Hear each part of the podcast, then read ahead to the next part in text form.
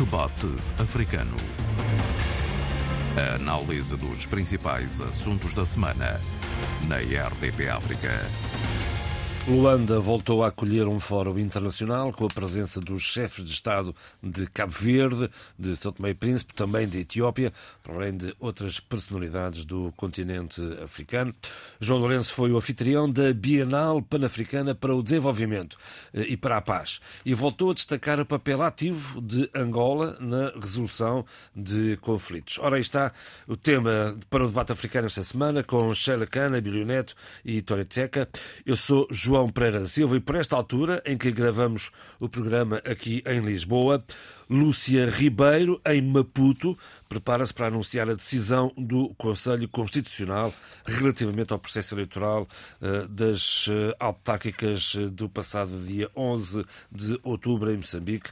Já lá vamos. Primeiro, Angola. João Lourenço puxou dos galões e acredita que a perseverança leva a bons resultados. Isto a propósito da diplomacia de Luanda no conflito dos Grandes Lagos. Sheila. Bem, antes de mais, muito bom dia a todos. Uh, eu estive muito atenta a esta terceira sessão bienal uh, que ocorre em Luanda. Este ano sobre um tema que me, que me parece muito interessante pelos seus vários palavras-chave. Educação, cultura de paz, cidadania africana como ferramentas para o desenvolvimento sustentável do continente. O discurso que e João Lourenço, presidente da República de Angola, foi um discurso, para mim, extremamente importante uh, para quem trabalha estes temas, para quem trabalha metodologicamente, historicamente e de uma perspectiva sociológica os temas da cidadania, da cultura, da educação, para mim foram uh, muito ricos em termos de conteúdo e a forma como João Lourenço vai uh, construindo e pautando também o seu posicionamento e a sua visão do mundo. Em primeiro lugar, uh, alguns tópicos que aqui me parecem interessantes. Ah, ele começa dizendo que é necessário uma pedagogia permanente junto dos jovens, porque é verdade que esta Bienal é muito também ligada a um diálogo intergeracional, jovens esses que foram convidados, jovens africanos do nosso continente. Eu tive até o cuidado de perguntar a algumas pessoas quem eram esses jovens, sabiam quem era, mas não tive uh, nenhuma informação sobre quem foram os jovens convidados fez também aqui um, um, um, uma espécie de um passeio histórico, dizendo que a história, e levando essa história também aos conflitos uh, da guerra civil, nomeadamente em Angola, e como a história é uma, é uma, ferramenta importante para a reconciliação, e eu achei esta parte fundamental, o conhecimento da história, a consciência histórica, como uh, uma ferramenta, como uma plataforma de entendimento, de mapeamento e de reconciliação. Chamou a atenção, e aqui também me pareceu muito relevante, a questão da diversidade cultural, a, os perigos da desvirtuação do conceito de, e não só o conceito, e aqui eu achei muito, eh, muito interessante esta parte, quando ele diz não podemos limitar-nos aos conceitos, temos também trazê-los para a vida real e dizer que é preciso Uh, ter, uh, ter, o cuidado de não desvirtuar o entendimento do que é uh, a diversidade cultural para podermos forjar novos paradigmas e elevar o respeito pela diferença. Também chamou a atenção no seu discurso e nas suas reflexões pela questão da inclusão de todos, a importância de, de, uma representatividade ao nível das classes sociais e da própria cidadania uh, dessas classes sociais se sentir representada. Há também aqui um tema não menos importante que é uh, uh, a importância entre, por um lado, a experiência e a sabedoria dos mais velhos, muitos deles convidados para esta Bienal, e uh, uh, todo este vigor criativo uh, do, da geração atual e que ele diz que esta passagem de testemunho é importante. Finalmente, não menos importante na sua, na sua, no seu discurso, foi esta necessidade muito premente e que ele também diz que muitas vezes não tem tido uma, uma, uma reação vigorosa de condenação ao que se está a passar no nosso continente africano, que diz respeito uh, aos golpes de Estado e a toda esta instabilidade, nomeadamente no Sahel, na, no Sudão, entre outros países.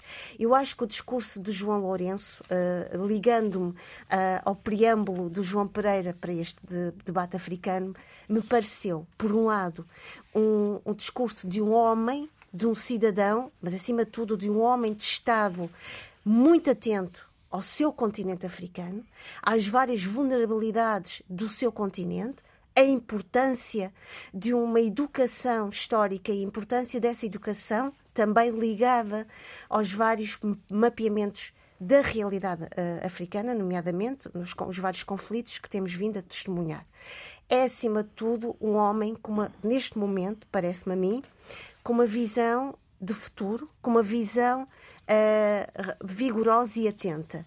Uh, não sei quais serão os resultados desta sua deste seu posicionamento. Uh, espero que esses resultados sejam efetivamente bons e, acima de tudo, bons para esta geração que está a ouvi-lo e que merece ter como ele disse, uma pedagogia de, de cidadania e de, ferramenta, peça, de ferramentas. Peça. Hum. Finalmente, não menos importante, foi a chamada de atenção de João Lourenço para o papel da mulher africana, o papel de uma mulher africana ativa, uh, consciente do seu lugar como cidadã, como política. E aqui chama a atenção também as palavras da ex-ministra dos Negócios Estrangeiros, Suzy Barbosa, da Guiné-Bissau. Obrigada, peço desculpa. Da Guiné-Bissau e também atual candidata à presidência da Comissão Africana, em que ela realçou uh, a importância de, de, políticas públicas que uh, apostem e que possam efetivamente ajudar. Eu não gosto desta palavra porque eu acho que esta palavra em inglês fica melhor, empowerment. Uh, ela chama empoderamento para este reforço desta da consciência de poder e de capacidade de intervenção das mulheres, não só a nível profissional, político, mas também de uma cidadania para todos. Sim, senhor. Tória Tcheca, uh, ouvimos João Lourenço com, com, com, a projetar o futuro uh, para fora. Depois, dentro de casa, uh, tem outros problemas. É verdade, são dois tabuleiros distintos, cada um a, a seu tempo. Agora, a verdade é que temos aí um chefe de Estado africano com uma dimensão incomensurável em termos de abordagens, em termos de capacidade de ler o presente, mas perspectivar o futuro. E quando lê o presente, ele vai exatamente às questões fundamentais que têm a ver e que se prendem com a vida das pessoas ele está preocupado, manifestou preocupação em relação àquilo que é todo um processo de desenvolvimento, mas um desenvolvimento assente nas pessoas, no cidadão.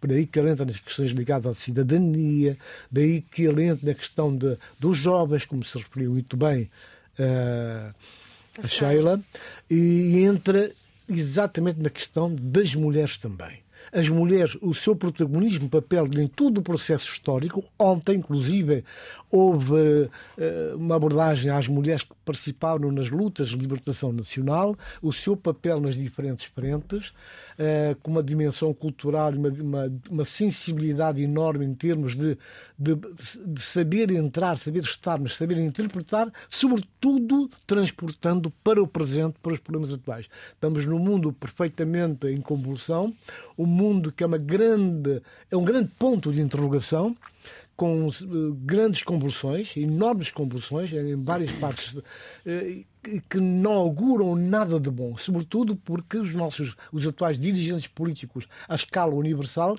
têm vindo a mostrar uma incapacidade, uma falta de sensibilidade, coragem e astúcia política para tratar dessas questões. Por isso é que vemos o que vemos e depois há um cansaço, há uma saturação da, da, da de, de, das pessoas, dos cidadãos. É? E vemos isso como vemos isso, traduzem-se em questões muito concretas, nas eleições que estão a acontecer, nas mudanças bruscas em termos do, do que quer o eleitorado, do que, do que, do que eh, vota, do que pretende. Tudo isso significa, portanto, que há aquilo que o, o presidente de Angola, João Lourenço, fala da, da, da, necessidade de uma passagem eh, de testemunhos, mas de uma forma devidamente codificada, devidamente tratada, para que de facto não seja uma inserção uh, simbólica de faz de conta, mas uma, uma, uma inserção que passa porque passa pela formação, passa pela abertura dos espaços políticos, sociais e culturais onde os jovens e as mulheres devem participar e poderão participar com voz ativa, e tudo isso faz com que eh, nós classifiquemos a, essa longa intervenção, longa, mas interessantíssima intervenção do presidente angolano João Lourenço, que eu, eu, eu diria, eu, de mim para mim ouvir e tomar as minhas notas, pensei, este texto devia ser traduzido para todas as línguas e enviados aos presidentes, aos chefes de Estado, aos chefes de governo de vários países, porque toca exatamente em questões cruciais. Ou que nós, a humanidade, com a sua representatividade política à frente, consegue eh, resolver esses problemas, tê-los em conta e agir não em função das suas estratégias individuais, ou residuais para uh, elevar a um nível uh, multidimensional de forma a evitar com que hajam grandes desaires. Nós já estamos a assistir a vários desaires e é por isso que Uh, o, o, João Lourenço fala de, uma nova visão, uma nova estratégia. Ele preconiza, portanto, que as famílias, as organizações, sociedades, organizações não governamentais, uh, as agremiações desportivas, ele não exclui ninguém, organizações culturais e, e a própria comunicação social, todas essas sensibilidades e organizações possam de facto participar, mas participar com voz ativa, de voz ativa, abordando as questões e, sobretudo, equacionando os seus problemas. Não se pode, de forma nenhuma, continuar com esta doutrina que fala-se dos jovens, fala-se da nova geração, fala-se da necessidade de, das mutações políticas em termos regimentais e, na verdade, isso traduzido depois na prática não dá em nada. E as novas gerações, por exemplo, a coragem, a lucidez do, do presidente angolano de, de, de, falar da questão da necessidade da, passagem do poder, mas ser de uma forma uh, gradativa e sempre com o cinto tónico colocado nas pessoas. E é por isso que nós tivemos ali antigas dirigentes que hoje já não estão na vida política ativa, a participar ativamente. Vimos jovens, uh, eu diria, anónimos, anónimos, jovens anónimos, não eram jovens conhecidos, que também participaram, e vimos mulheres que pela primeira vez estiveram num fórum desta natureza e com propostas muito concretas, interpelando as, as diferentes comunicações e, e vimos também mulheres do antigamente que Sim, tiveram um papel eh, de protagonistas durante todo este processo. Portanto, é importante que este terceiro fórum tenha uh, implicações nas vidas dos nossos países. Isto tem que ser traduzido em coisas muito concretas e tem a comunicação social, sobretudo, eu volto a insistir, também tem aqui um papel importante. E não é por acaso que o Presidente de Angola chama a atenção da comunicação social. Tomara que esses princípios que ele inculcou, essas notas que ele deu, eh, esses caminhos que identificou e preconiza como para o presente já, sejam traduzidas também em políticas na, eh, no interior, no seio da Angola em si. Abílio, vamos ver até onde chega João Lourenço com este discurso tão virado para fora. Às vezes interrogo-me, uh, porque bem prega Frei Tomás, uh, se olharmos para o que se passou uh, nas recentes eleições em Angola, eventualmente. Bem, João Lourenço faz aquilo que tem que fazer, que é, de certa forma, compreender para o interior ele tem que ser concreto e para o exterior ele pode dar-se o luxo de ser abstrato. E, e, e, qualquer político. É o lado percebe, A e o lado B. Qualquer político percebe essas nuances da política eh, quando está eh, no ativo e, sobretudo, quando tem, eh, quando tem poder. E, e, fica bem a João Lourenço fazer eh, com excelência essa parte mais abstrata da política, mais reflexiva, mais discursiva, a que alimenta ou pode alimentar uh, alterações de narrativas. Uh, isso é muito bom. E a verdade é que o nosso continente precisa desse tipo de, de, de abordagens. Porque a geração de políticos que estão no poder em África são gerações de políticos extremos ou de extremos, se quisermos. temos uma geração que ainda fez a luta de libertação, e está no poder em alguns países em África ainda. Eh, temos uma, uma, uma, uma geração eh, intermédia, digamos, não é?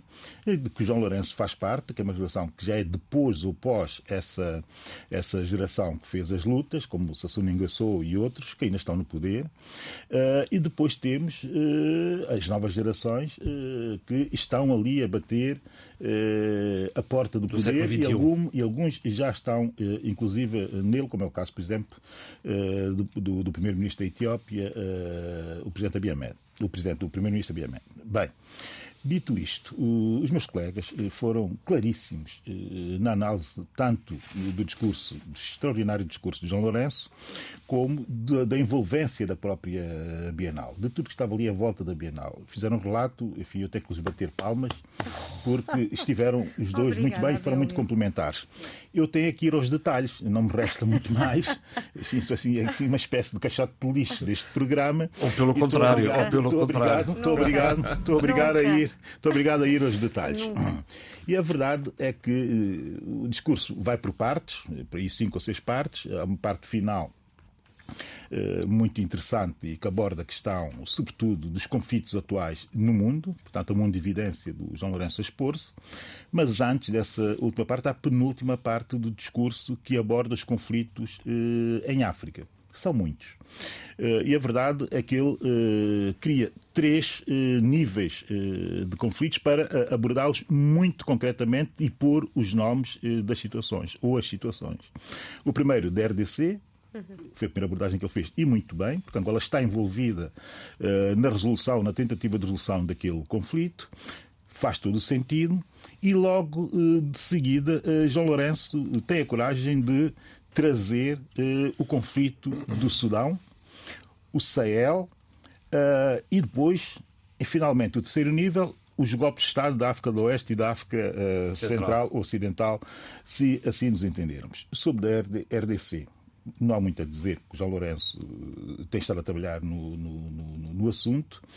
O mais surpreendente. E a situação parece mais estar mais, o mais, o mais surpreendente é ele tentar, de forma muito subtil e sem querer entrar, e até, o discurso seria muito mais longo se tivesse que entrar, mas tentar adivinhar a sua intenção foi trazer a situação do Sudão para uh, o seu discurso com tantos conflitos que existem em África atualmente e que poderiam ter visibilidade, ele põe exatamente o Sudão como o primeiro ponto para reflexão naquele, naquele fórum. Uh, isto não é por acaso, isto tem muita intencionalidade, sobretudo no mundo em que se quer, quase que de forma consciente e assintosa para um africano como eu, quer-se retirar da visibilidade mediática o conflito do Sudão.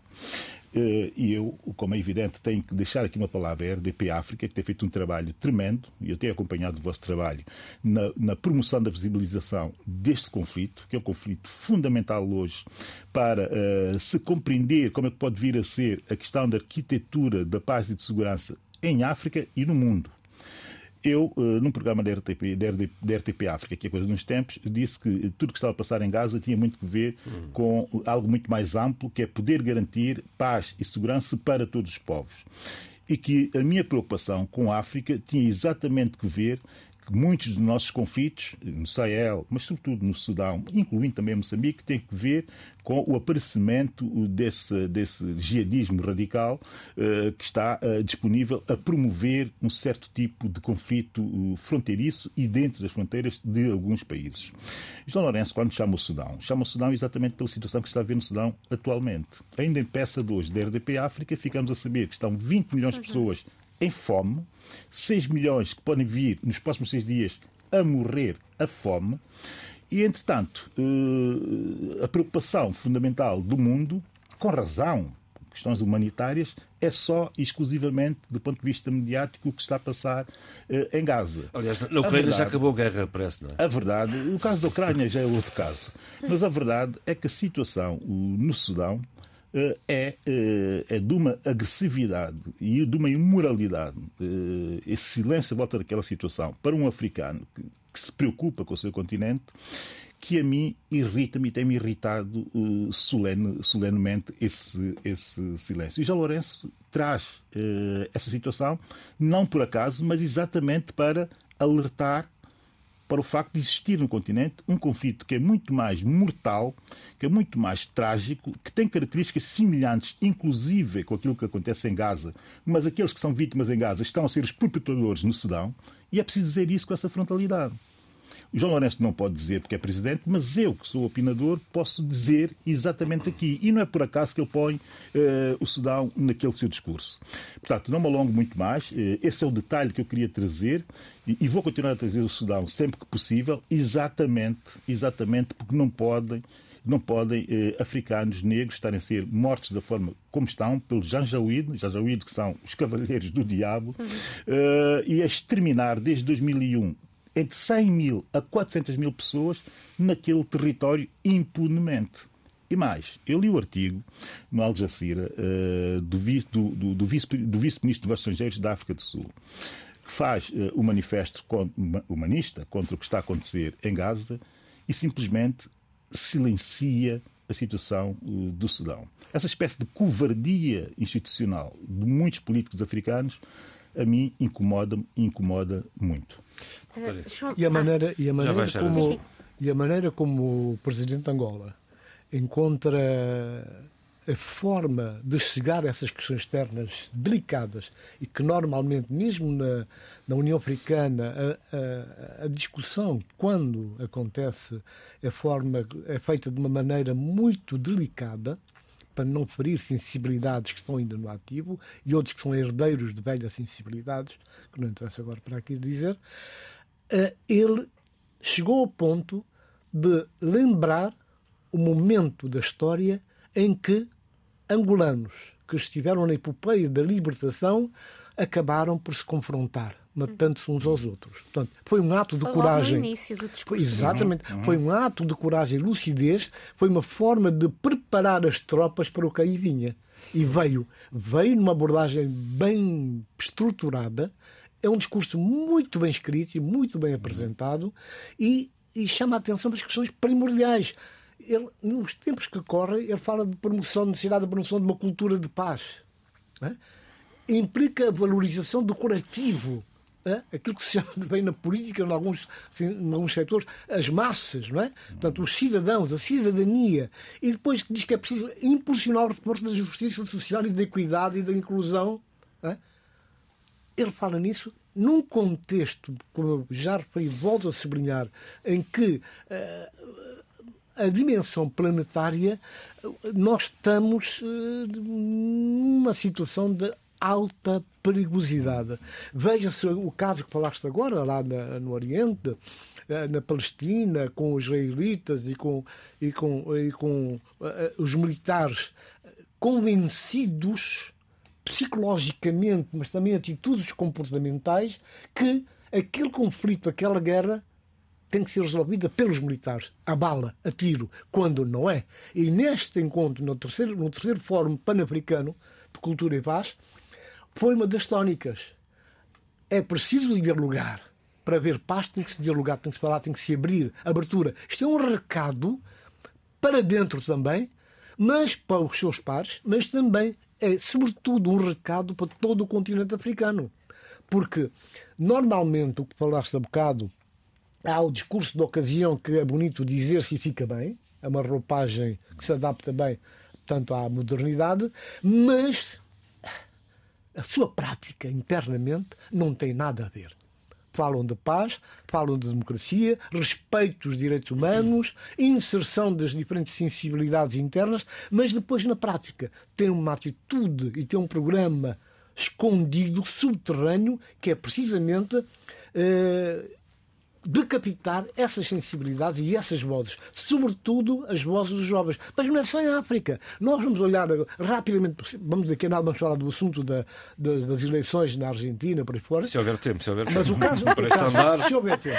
Para este andar... O nosso inimigo aqui é o tempo sempre. Sim. Mas eh, vejam só, eh, eh, o que aconteceu na Argentina, essa grande derrota do peronismo, do peronismo tem a ver com o quê? Tem a ver com o aspecto importante, tem a ver com os jovens. Os jovens votaram sem saber o que estavam a fazer. Os jovens foi... citadinos, é os jovens, Sim, mas na Argentina aquilo tem uma dimensão. o acesso à net, os jovens passam o tempo todo ali. É ali que, portanto, fazem Bom, as suas já coisas. estamos a divergir. Sheila. E, a, sua, e a sua, vou já acabar. E a, sua, e a sua forma de entrar e dar uma opinião, mostrar o descontentamento foi exatamente isso. Votar contra. Votar contra quê? Contra o sistema. Contra aquilo que, no, noutros tempos recuados, não, não muito recuados, foram a tábua de salvação da, da Argentina. Portanto, e pega exatamente nas questões que têm a ver com, com a inflação, com o custo de vida. Tentaremos falar da Argentina se conseguimos tempo até lá. Uh, obrigada, João Lourenço, e obrigada, Tony Checa. Dizer, João Lourenço dizer... não sou eu. Ai, peço desculpa, João, João Pereira, peço desculpa. Pode ficar João Pereira Lourenço. Já estou a projetá-lo. Estou, estou, estou a, a projetá-lo num futuro de presidente, João Pereira.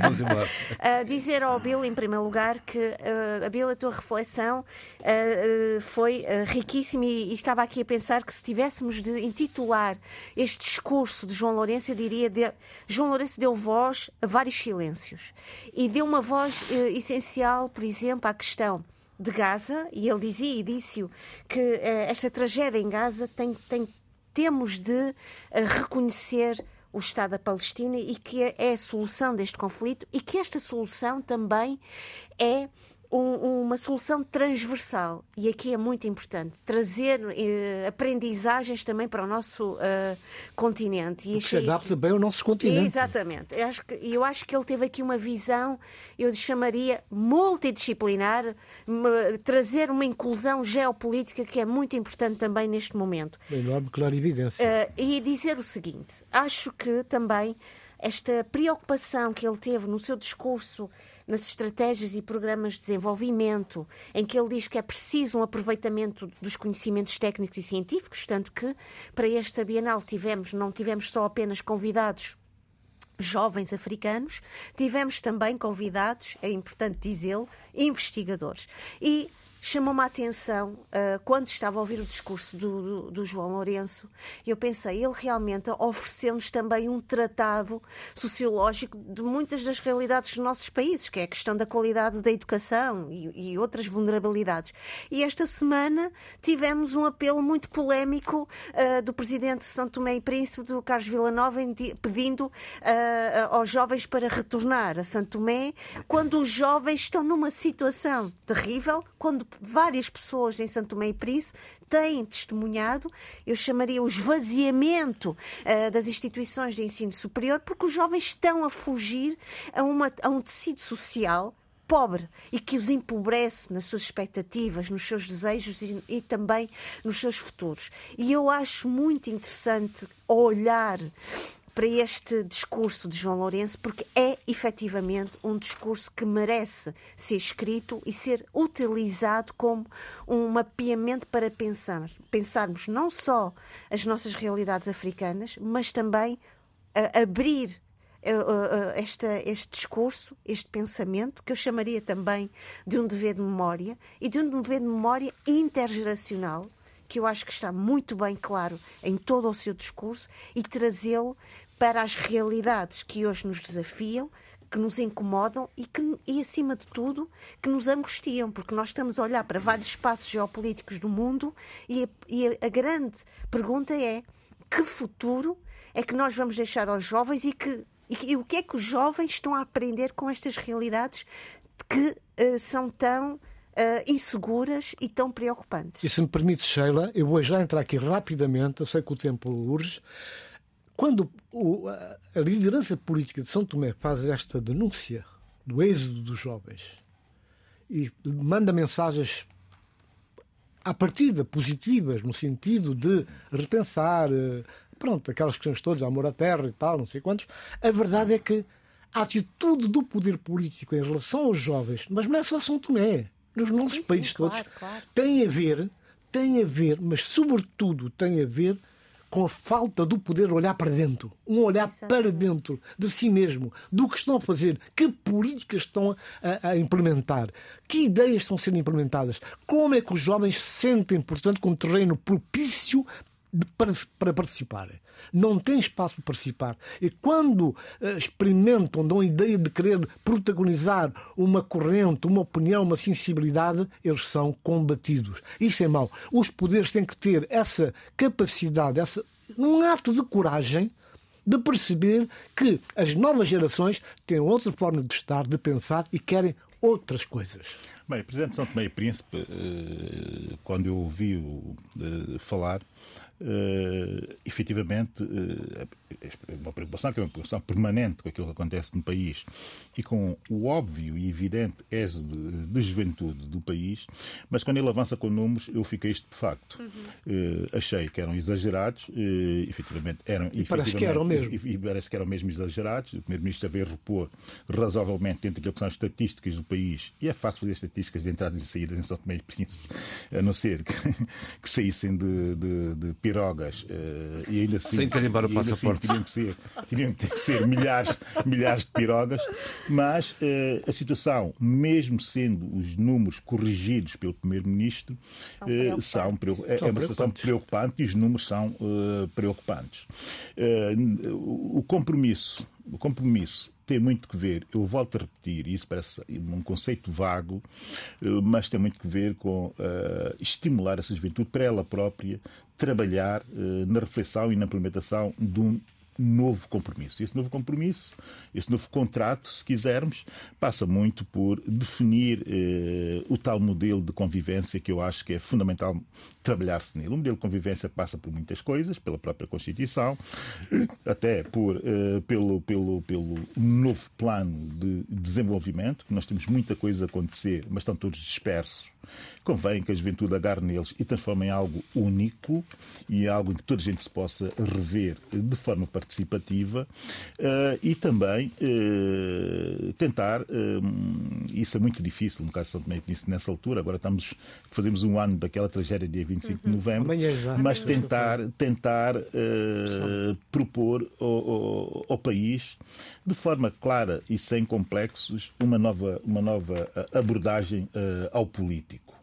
Eh, Isto também se pode fazer e pode-se fazer, eh, sobretudo, com a ideia de que vai-se fazer fazendo, mas as ideias têm que ser claras de como fazer-se uh, essa, essa nova abordagem. Eu tenho as minhas ideias sobre isso, tenho deixado aqui algumas de forma esporádica e, e, e, e esparsa, mas uh, tem que ser os políticos a sentarem-se e a entender. E também os fazedores de opinião. Há condições para lançar ideias? Não há. Há condições para lançar ideias e, e, e, eu acho que os políticos estão abertos a isso. O que os políticos não podem fazer é enredarem-se eh, na ideia de que, fazendo pequena política, de pequenas traições, eh, de pequenas agressões, eh, de micro conspirações, eh, que assim eh, o país eh, avança. Não, o país não avança assim.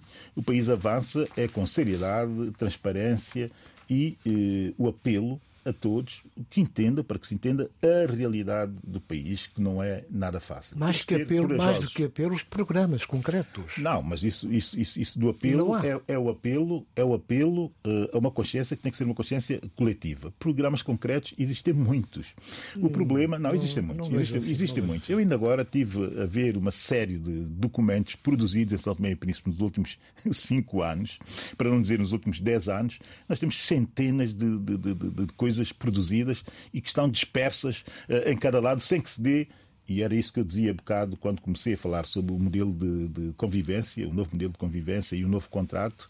É preciso que se entregue à juventude toda essa documentação para daí produzir eh, e eu tive a trabalhar aqui a coisa de uns anos com jovens eh, e nós eh, numa coisa que era um programa um programa uma visão da cidadania para a governação do país. Era algo muito pomposo. E nessa altura o que fizemos foi fazer o levantamento de tudo que existia de planos de visões de programas com instituições internacionais e não só produzidos localmente pela universidade por eh, também eh, investigadores são tomenses e, e produzimos eh, dispersamente qualquer coisa como mil e tal páginas de, de, de, só para visão. Mas um problema de Portanto, e eu só fiz isso com jovens, uhum. alguns deles hoje estão no poder, alguns são ministros, outros estão fora, outros são técnicos, mas a verdade é que eles sabem exatamente o que têm que fazer. Uma coisa são os discursos da ocasião e e os documentos produzidos por momentos excepcionais. Por exemplo, eu recordo na minha terra, na Guiné-Bissau, quando foi da, a fase preparatória para a adoção da Convenção dos Direitos da Criança,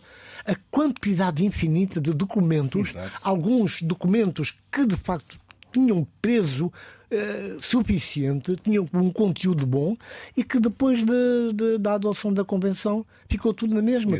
aquelas práticas nefastas todas que continuam e que não acabam por decisão de um político, o caso da, dos meninos talibês, que hum. fez todo um aparato à volta disso e que os meninos talibês continuam e, e cada vez continuar. com mais força. Vão continuar. Vamos sempre continuar. Tem que haver uma implementação a partir de coisas concretas. Bem, portanto, relativamente a essa, essa, essa parte, eu não tenho muito mais a, a verdadeiramente acrescentar. Acho que mandei alguns até até recadinhos para os políticos e responsáveis de São Tomé e Príncipe para serem eh, muito mais responsáveis eh, e não pensarem que nós estamos na época ou em tempo de pequena política. Estamos em tempo de grandes políticas e para políticos uh, exigentes. Isso parece uma parangona, mas a verdade é que resulta. Não é?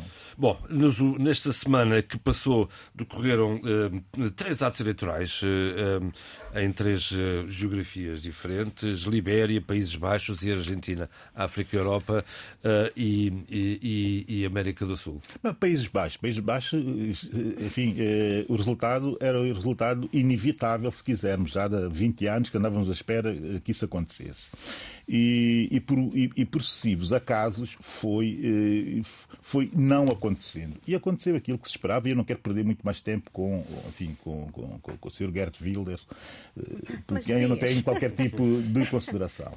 Interessa-me é realçar o que aconteceu na Libéria. E também, e de certa forma, por ter, por ter acontecido o mesmo, o que aconteceu o, o, na Argentina.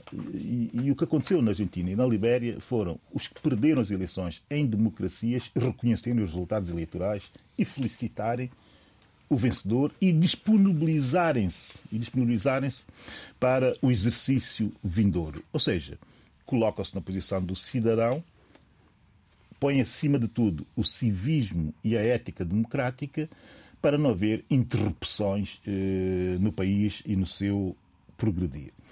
Portanto, para Jorge Weah eh, e para os peronistas que estiveram no poder na Argentina, só podem sair de mim palavras de elogios, porque qualquer democrata gosta de ver democracias assim. A funcionar. Agora, no caso da Argentina, eh, que é o caso, em termos ideológicos, muito mais aliciante e muito mais interessante de se analisar, eh, por tudo o que a Sheila já disse, enfim, a juventude urbana, eh, o, Tony Checa também no mesmo sentido, como as redes sociais e os soundbites das redes sociais, como funcionam, as pequenas mensagens dos TikToks e, e, e, e, do WhatsApp, a passar eh, mensagens pequeninas e que as pessoas absorvem sem fazerem grandes reflexões e votam. Bem, a verdade é que essa nova geração na Argentina eh, é a geração mais bem formada que a Argentina teve em toda a sua história. Uh, e, portanto, não estão a tomar uma decisão pouco consciente. Até porque uh, o Javier Milei é, ou era, e foi durante quase 20 anos, um comentador como eu, o Tony Checa, eu para o último. Primeiro, a Sheila Kahn, o, o Tony Checa e eu. Tem futuro garantido, somos, somos aqui na, sempre... na, na, na, RDP, na RDP. Ele vem dos mídia. Ele é criado pelos mídia e é criado pelo opinismo. E é aí que ele, enfim, faz passar as suas ideias e foi passando-as durante essas últimas duas décadas com pontuações claras, eh, com, eh, com escritos claros e não enganou ninguém naquilo que propõe. E, depois, não podemos é confundir aquilo que ele diz uh, e que ele diz que vai fazer com aquilo que ele de facto tem escrito no programa da governação. Eu li as 176 páginas do programa, do grande programa uh, de, de junho, que foi lançado em junho, li com muita, muita calma uh, o que lá está. E li também o programa eleitoral, que é menor, tem 12 páginas, e que foi lançado um mês antes uh, das uh, eleições. entre aquilo que ele diz, entre a figura parece um, um, um, jogador de futebol argentino dos anos uh, eh, 70 e 80, não é? Parece o, o Kempes e o Maradona com aquelas patilhas e tal, tudo muito, tudo muito feito até para, para promover essa imagem. Mas a verdade é que nós estamos a falar de alguém que seja estúpido, como é o caso do Bolsonaro. E não estamos a falar de alguém que tem uma equipa fraca ou desequilibrada, como era o caso do Bolsonaro. Não, estamos a falar de alguém que tem uma equipa que é muito boa infelizmente, é muito diversa, porque tem neofascistas, depois tem liberais convictos, e juntar toda essa gente para fazer um programa e para governar vai ser o grande, vai ser, grande desafio. Vamos voltar a falar, até porque eu acabo de receber informação que, hum, que a Lúcia Ribeiro, presidente, presidente do Conselho Constitucional, acaba de validar as eleições autárquicas. Uh, portanto, a Frelimo ganha 64 de 65 autarquias em Moçambique, Sheila. Bem, uh, em primeiro lugar, dizer que há um descontentamento deste lado onde eu estou. Uh, eu tinha alguma esperança uh, que houvesse uma, uma, pronto, uma, uma reescrita da história atual da democracia moçambicana. Deixa-me um desalento terrível, deixa-me descontente e, acima de tudo, para mim, uma moçambicana na diáspora, com, e estou sempre, e aqui também quero agradecer, seguindo as palavras do, do Abel, agradecer à RDP África, que, que, todos os dias me acompanha e que todos os dias me ajuda também a construir o meu pensamento e, e toda a minha ligação com Moçambique, não só, mas também dizer que esta validação destes, destes resultados que, a meu ver, e não só a meu ver, eu não estou sozinha nisto, é um, um atropelo, é exatamente pisar. E vou aqui às palavras, não só primeiro de Venâncio Mondelano, também, mas também de, de, de Samara Machel Júnior, também de, de Graça Machel. Eu acho que isto é um atropelo à história de Moçambique, isto é um, é um castigo à cidadania.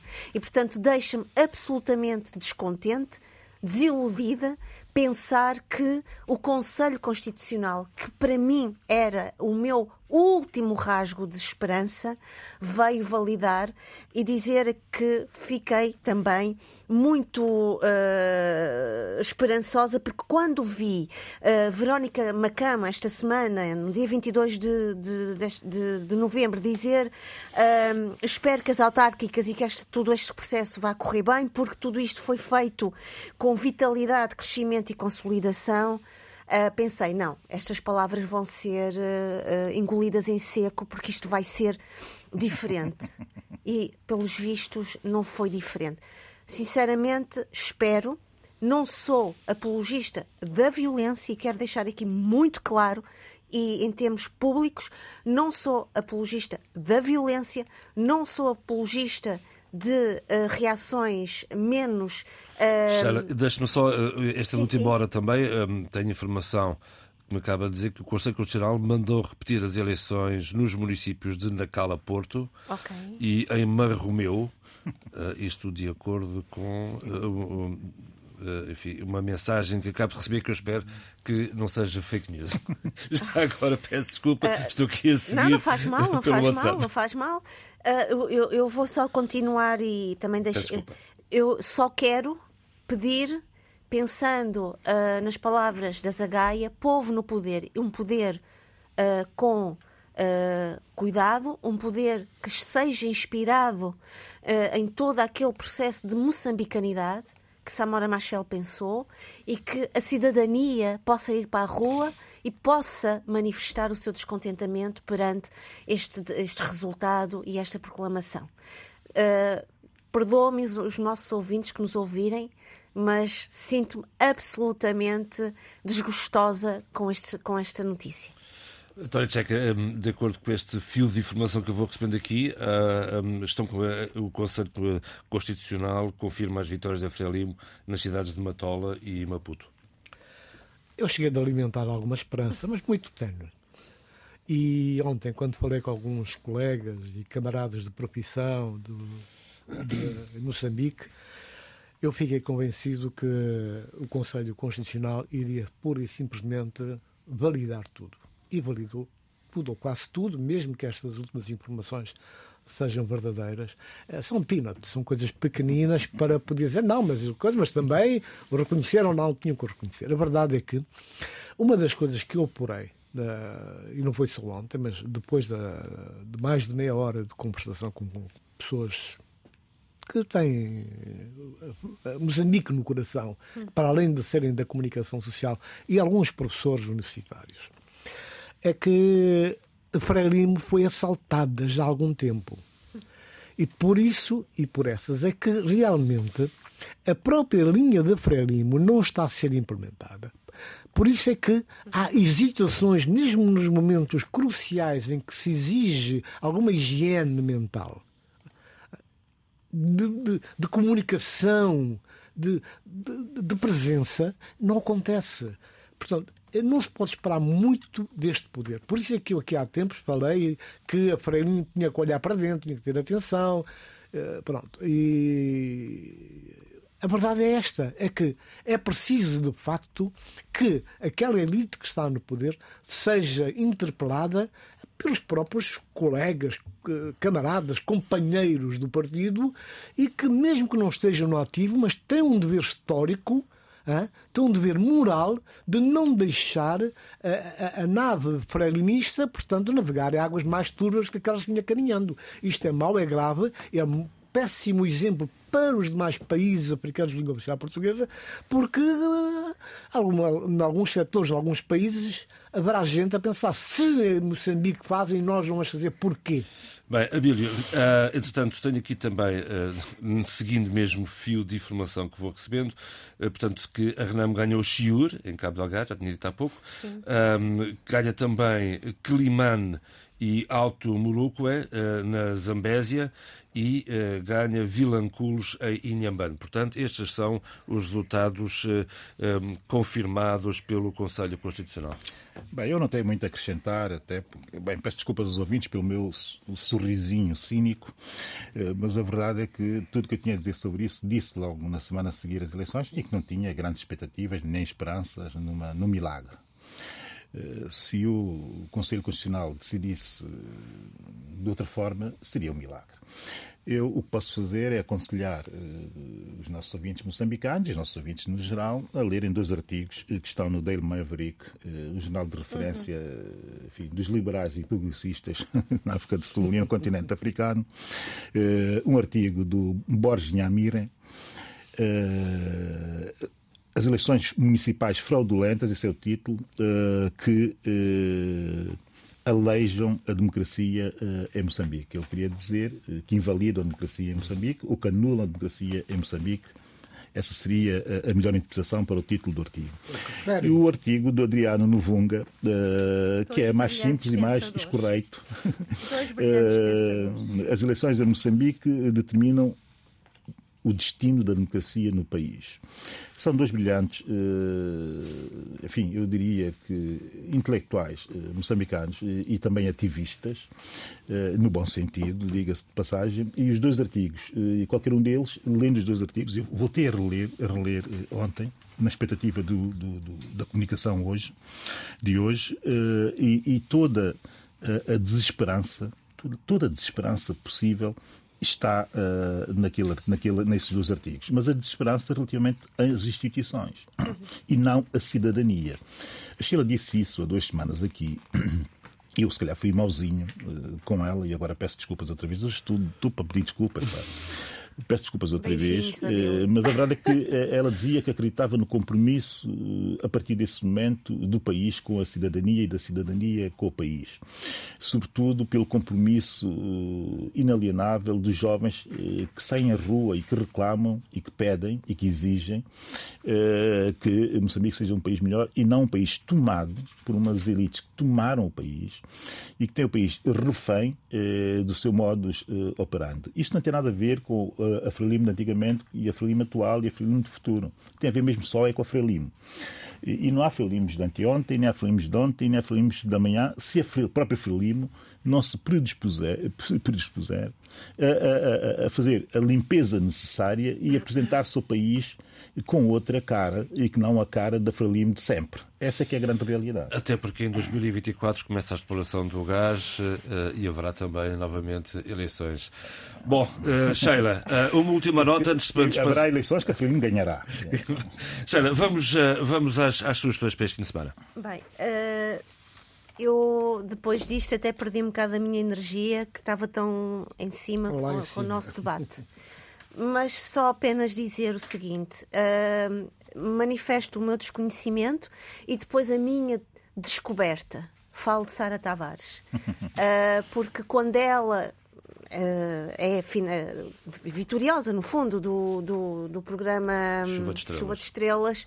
É uma altura em que eu estou em outras viagens da minha vida, investigação, bolsas no estrangeiro, e curiosamente eu descubro Sara Tavares quando venho em 2011, no final de 2011, da Noruega, e descubro Sara Tavares, descubro uma música que ainda hoje ouço em momentos menos eh, felizes do dia, quando que os tenho, uh, coisas bonitas. E vou descobrindo também uma Sara Tavares que não é só uma mulher que canta, não é só uma cabo-verdiana, uh, é também alguém que pensa o coletivo. E eu vi esta semana uma senhora dizer a Sara Tavares ajudou-nos, e lembrei-me tanto do livro de Jaimília Pereira de Almeida, esse cabelo. Isto uhum. é tão importante para nós, mulheres africanas, mulheres que muitas vezes, pela nossa aparência, somos mal lidas, mal traduzidas, mal interpretadas. E ela dizia algo que me tocou profundamente, que foi a Sara Tavares ajudou-me a ter orgulho da minha carapinha, porque a minha carapinha é a minha coroa de rainha. Isto é muito importante para outras dimensões das nossas vidas e da nossa relação uh, com uh, uh, a sociedade portuguesa e as nossas outras sociedades. E a Sara Tavares cantava através da sua ternura, da sua voz ternurenta, da sua, da sua vitalidade, todas estas realidades, muitas vezes não de uma forma evasiva ou até muito vulcânica, mas eu quero agradecer à Sara Tavares dizer que estou a controlar as minhas emoções para não para não amargar a minha voz, mas agradecer à Sara Tavares e dizer que me sinto brutalmente triste por ela ter partido tão cedo. Obrigada, Sara Tavares. Vitória Checa. Foi uma partida que nos tocou a todos e todos nós partimos um bocado com o desaparecimento físico da Sara. Muito obrigado, Sara. No dia 30 de novembro, de 30 de novembro a 3 de dezembro, uh, vai realizar-se em Bolama, Guiné-Bissau, a primeira Feira da Cultura da Lusofonia, com apoio institucional do Governo Regional de Bolama Vigigós e da União das Cidades Capitais UCLA, Embaixada de Portugal na Guiné-Bissau, Instituto Camões e a Câmara Municipal de Cascais. Vai ser um ato que uh, mobiliza uma grande quantidade de atores da vida cultural, protagonistas de vários episódios, vários momentos da cultura guineense. O evento, o evento terá espaços diversos e vai ter uma parte de literatura e livros com a apresentação na Guiné-Bissau uh, de, do, de, dois volumes ligados com a, a Rinha ou Quinca Pampa e vai ser realmente um momento alto. Uh, são dois livros escritos por um, que eu já fiz aqui a apresentação, escritos por um, um luso-angolano e vale a pena estar presente. No dia 30 de novembro, o lançamento do livro Nos Confins da Mente, o Lírio também é uma flor, da autoria de Carlos Santa Rita Vieira, vai ser pelas 18 horas no auditório da UCLA. Trata-se de um livro escrito com a leveza do amor e o entusiasmo das paixões, tentando compreender o mundo do autismo, cheio de interrogações e labirintos fascinantes. O livro tem a chancela da Rosa de Porcelana. Não li o livro, mas não opino, mas o autor e a editora têm créditos firmados. Bem, eh, primeiro eh, dizer que amanhã eh, na ACOSP Nilton Medeiros e Gerardo Muniz voltam a apresentar ao público o seu documentário essencial para compreender a política são tomense dos últimos 20 anos. Rosema, o maior escândalo da justiça são tomense. A apresentação vai estar ao cargo de Alcido Montoya e de Nelson Aguiar, duas pessoas que dão garantias de qualidade na abordagem ao assunto. Entretanto, eu tenho que deixar aqui umas palavras sobre relativamente a Sara Tavares. Eh, eu, as pessoas que admiro muito, tenho muita dificuldade em, em aproximar-me delas, aproximar-me delas e, e, e, manifestar eh, toda a admiração que tenho por elas. No caso da Sara Tavares, eu tive eh, a oportunidade de estar em muitos momentos de, de em alguns momentos de intimidade, momentos fugazes, e em que consegui mal eh, mas consegui, eh, enfim, comunicar uh, interagir uh, com a Sara relativamente à sua obra, o impacto que ela teve em mim e naqueles que estão à minha volta. E eu vi a Sara Tavares ao vivo umas seis vezes, mas já duas delas que me marcaram muito. Uma, numa pequena cidade do interior de Portugal, São Pedro do Sul, umas jornadas lusófonas, passámos lá o fim de semana todo, comemos, conversámos, bebemos, ela já um pouco preocupada com o seu estado de saúde, mas eh, falámos sobre quase tudo que pudesse ser até de certa forma eh, íntimo e em determinados momentos, eu lembro disso ainda hoje, eh, só nos ríamos porque praticamente nunca nos tínhamos falado, mas eh, fomos íntimos naquele momento. E depois o grande último espetáculo dela eh, no Casino de Estoril. Aí agarrei a minha família toda e fui vê-la hum, com os convidados todos eh, a dar um grande espetáculo, um grande seu último espetáculo espetáculo uh, no Casino de E é com Sara Tavares no coração que termina este debate africano, com o apoio técnico de João Carrasco, o apoio à produção de Paula Seixas Nunes. Fique bem. Diz-me coisas bonitas, diz-me coisas bonitas, sussurradas ao ouvido com sabor.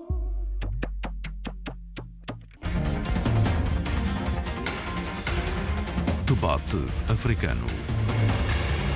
A análise dos principais assuntos da semana na RDP África.